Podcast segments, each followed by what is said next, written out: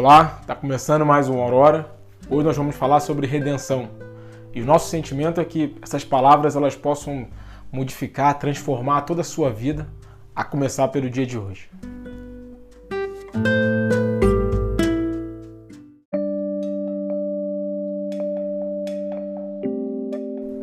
Começamos com uma frase que diz que não quando nos cancelamos pelos erros do passado, mas quando nos guiamos para o crescimento por redenção. Esse, esse é o melhor da humanidade. Tudo aquilo que você viveu é muito importante e constitui a sua história, constitui aquilo que formou o seu caráter até o dia de hoje. Na verdade, são os tijolos né, do seu crescimento. Mas ao mesmo tempo, esse passado ele não é determinante por si só para o seu futuro. O passado ele pode ser visto apenas como um aprendizado, como uma fonte de experiências mas que na verdade nos conduzem para um novo começo da nossa vida.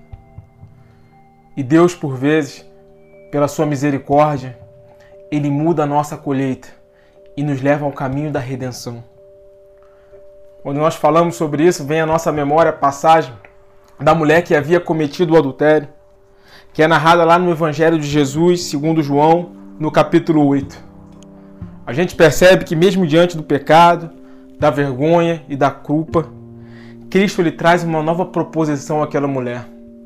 Assim diz o texto bíblico. Perguntou-lhe Jesus: Mulher, onde estão aqueles teus acusadores? Ninguém te condenou?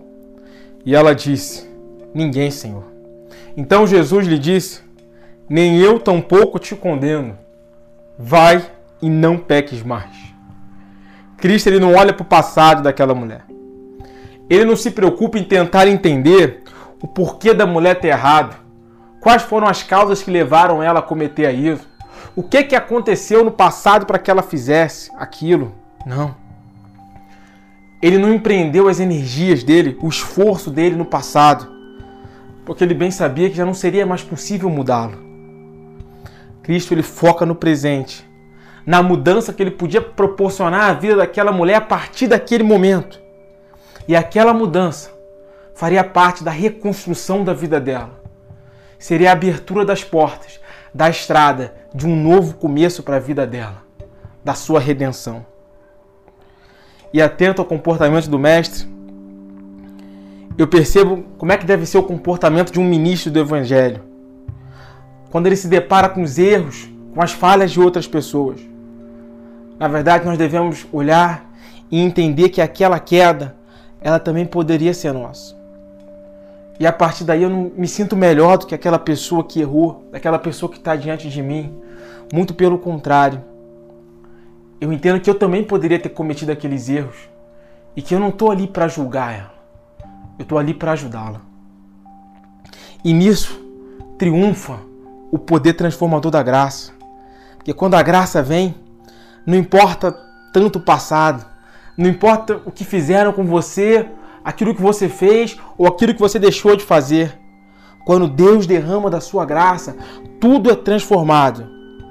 E só importa o futuro. E só importa essa nova história da sua vida a partir da redenção dada por Deus.